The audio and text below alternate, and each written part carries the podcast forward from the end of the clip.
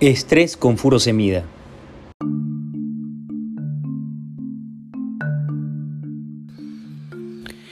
Espacio Crítico proporciona un sitio de interés para los apasionados de la medicina en los cuidados intensivos. Soy el doctor Osvaldo Bolaño, su anfitrión. Bienvenidos. ¿Cómo están queridos colegas oyentes? Bienvenidos a un episodio más de Espacio Crítico Hoy abordaremos el tema de estrés con furosemida. La injuria renal aguda es una complicación frecuente y grave que se asocia a resultados adversos, mortalidad, necesidad de terapia de reemplazo renal, aumento de la estancia hospitalaria, insuficiencia renal crónica y aumento de los costos. La influencia a corto o largo plazo a través de la progresión de la enfermedad se ha visto incluso con las formas leves. He ahí, por este escenario, que la prevención es importante para identificar a pacientes con alto riesgo de insuficiencia renal aguda en UCI. Estratificar el riesgo es esencial para pacientes con riesgo de progresión de la lesión renal aguda, etapa superior de la insuficiencia renal aguda o necesidad de terapia de reemplazo renal incluso.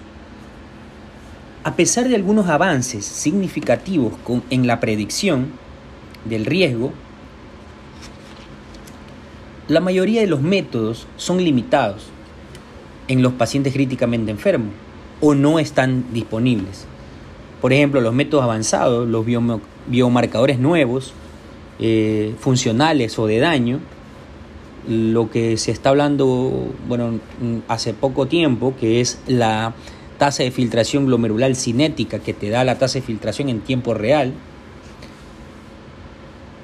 Es por eso que se ha utilizado la furosemida, un diurético de asa, para establecer una decisión de triaje para la progresión de la insuficiencia renal aguda como prueba de función dinámica de la función tubular.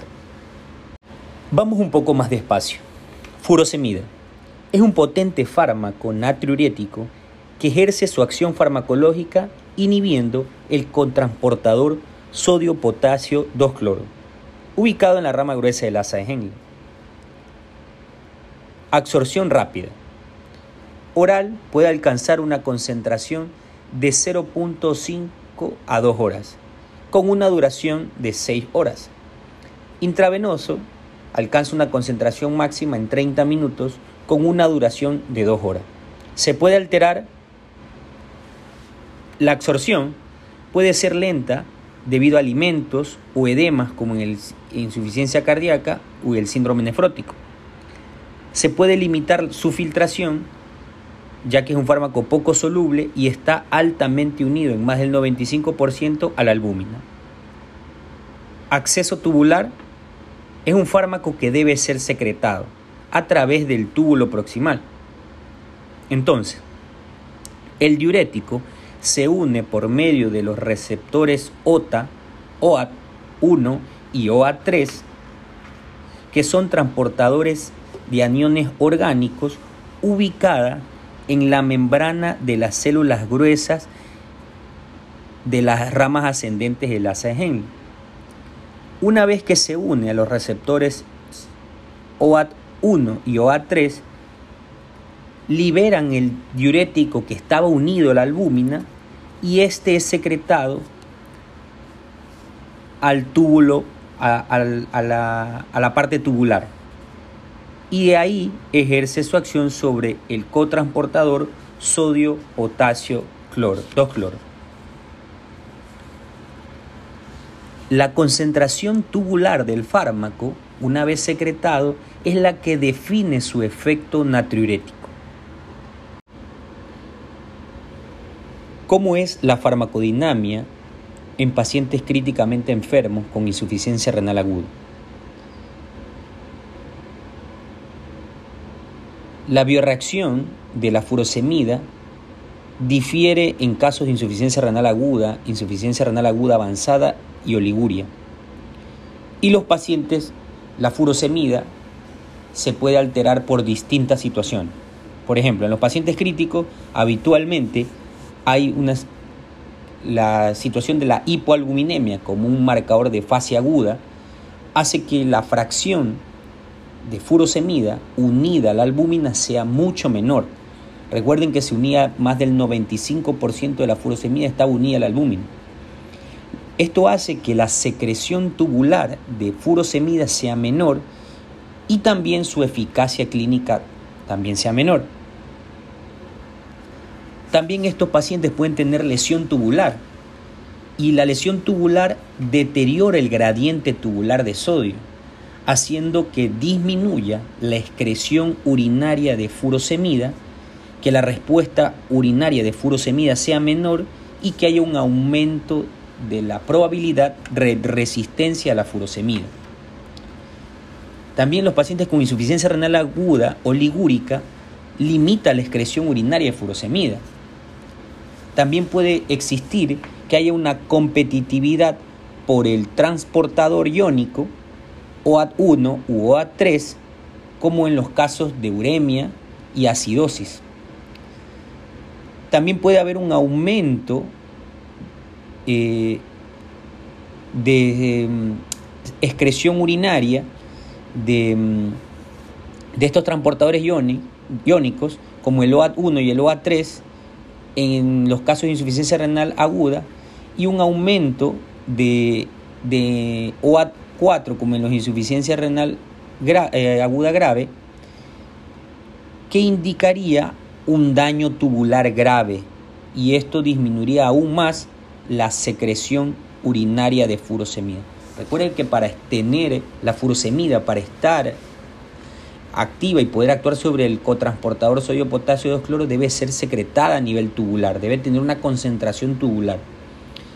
También pueden haber casos en que haya una reactivación por un em, aumento de la expresión del cotransportador sodio-potasio 2 cloro, que haya, al haber una, una expresión de este receptor va a hacer que haya una reactivación, que obviamente va a ser mayor la reactivación que la inhibición por la furosemida, lo que va a aumentar el sodio y por tanto agua también.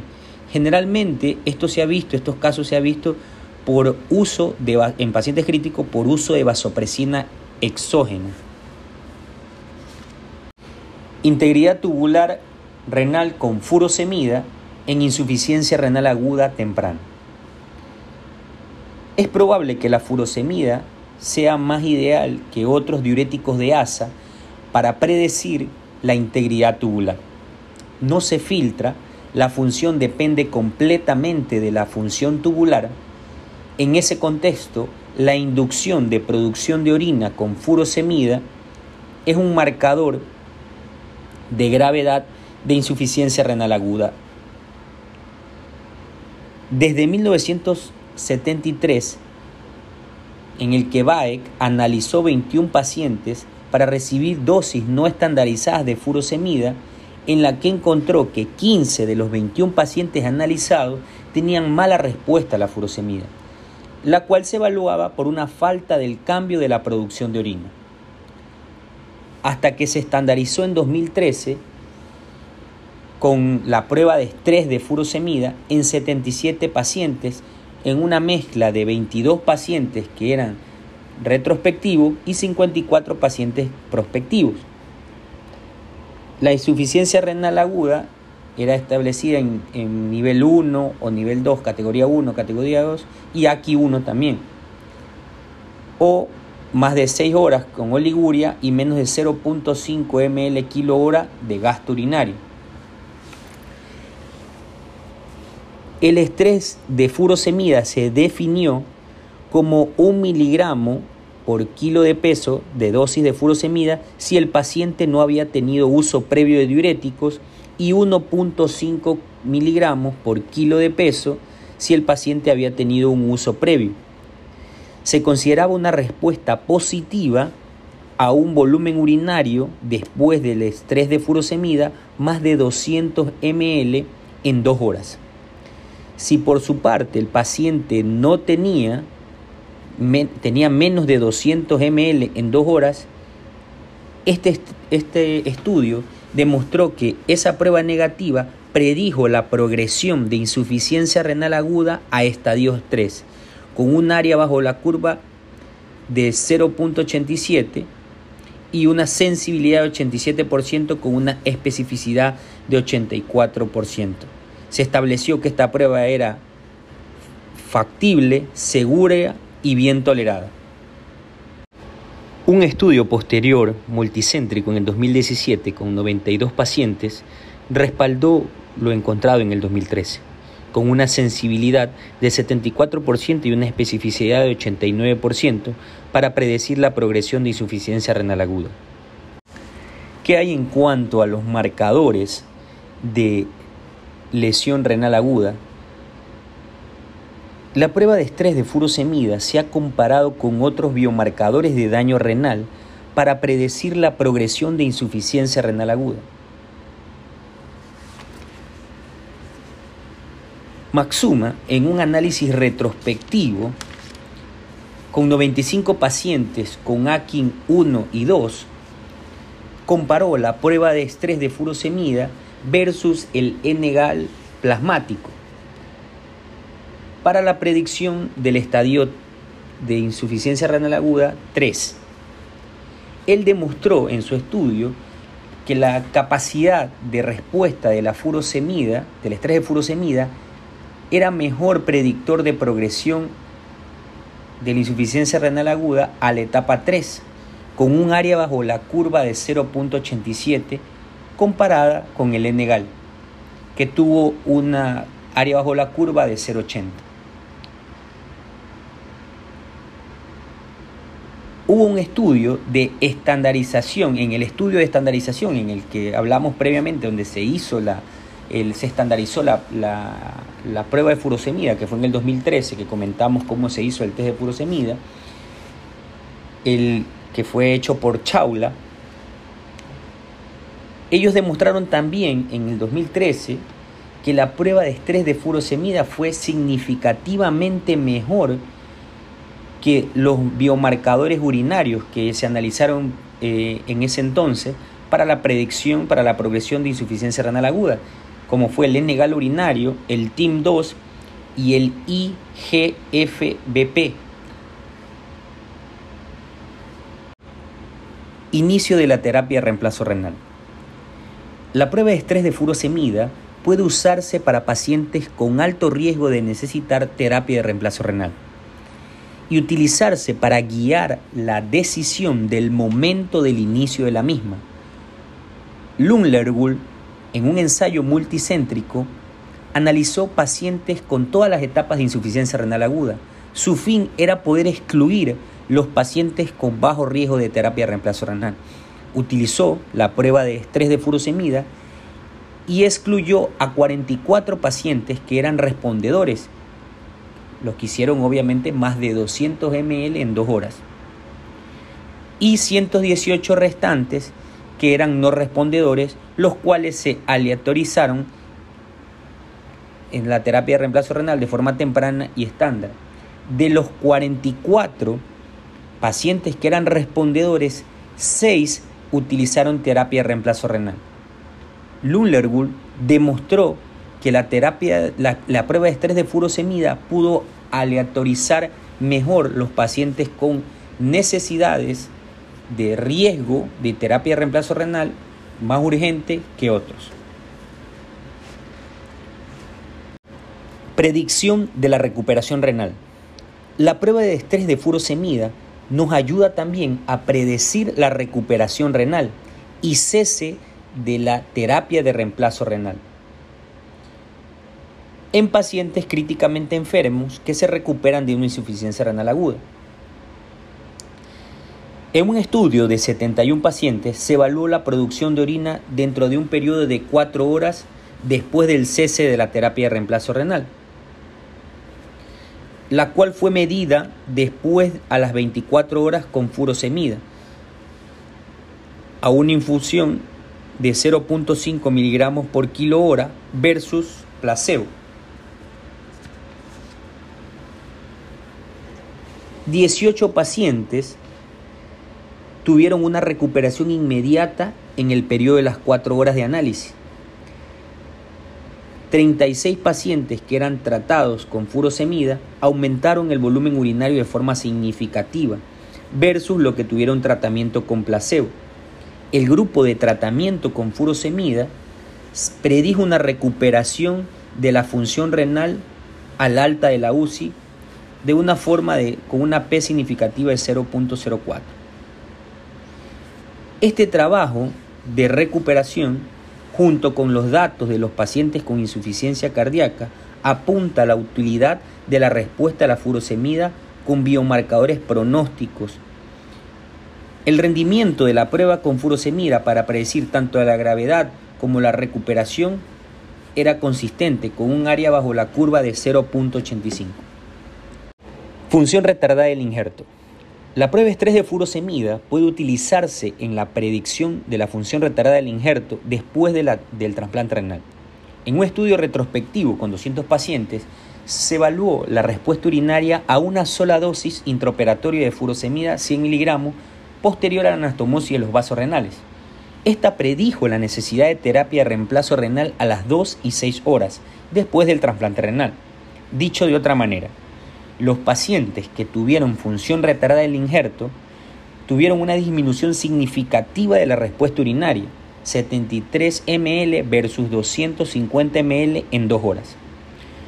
Otro estudio pequeño utilizó 1.5 miligramos por kilo de peso de furosemida tres horas después de la reperfusión para predecir función retardada del injerto y se comparó con el N-gal urinario.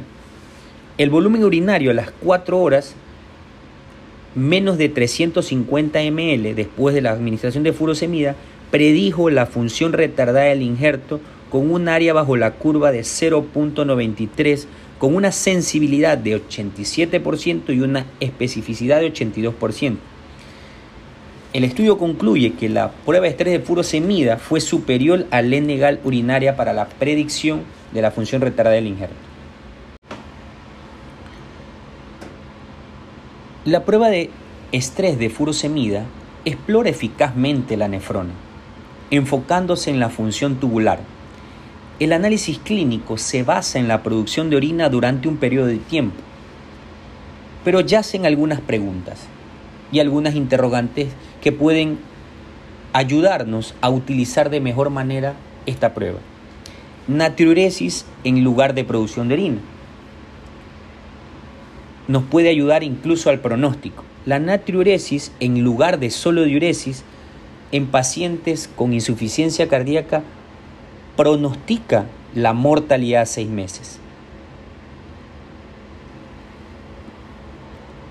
Por ejemplo, si yo utilizo el sodio urinario y la furosemida urinaria, puedo agregar más información pronóstica. La masa excretada de furosemida, el porcentaje de masa excretada de furosemida es otro marcador que nos puede ayudar, además del sodio urinario. La masa excretada de la furosemida nos ayuda a predecir la capacidad funcional de secreción tubular proximal. Y además, la sodio urinaria nos ayuda en caso de pacientes que tengan diuresis deficiente, que hayan respondido poco a la prueba de estrés de furosemida. Y nos va a ayudar mucho. Es decir, el sodio urinario, un sodio urinario bajo y una masa excretada de furosemida alta nos ayudaría a pensar que el flujo sanguíneo es suficiente a nivel renal para mantener la función tubular intacta, pero nos agregaría información sobre que el volumen circulante puede ser bajo. Optimizar la volemia podría ser la indicación en este caso. Pero un sodio urinario alto y una fracción y una masa excretada de furosemida baja nos haría pensar en una lesión tubular.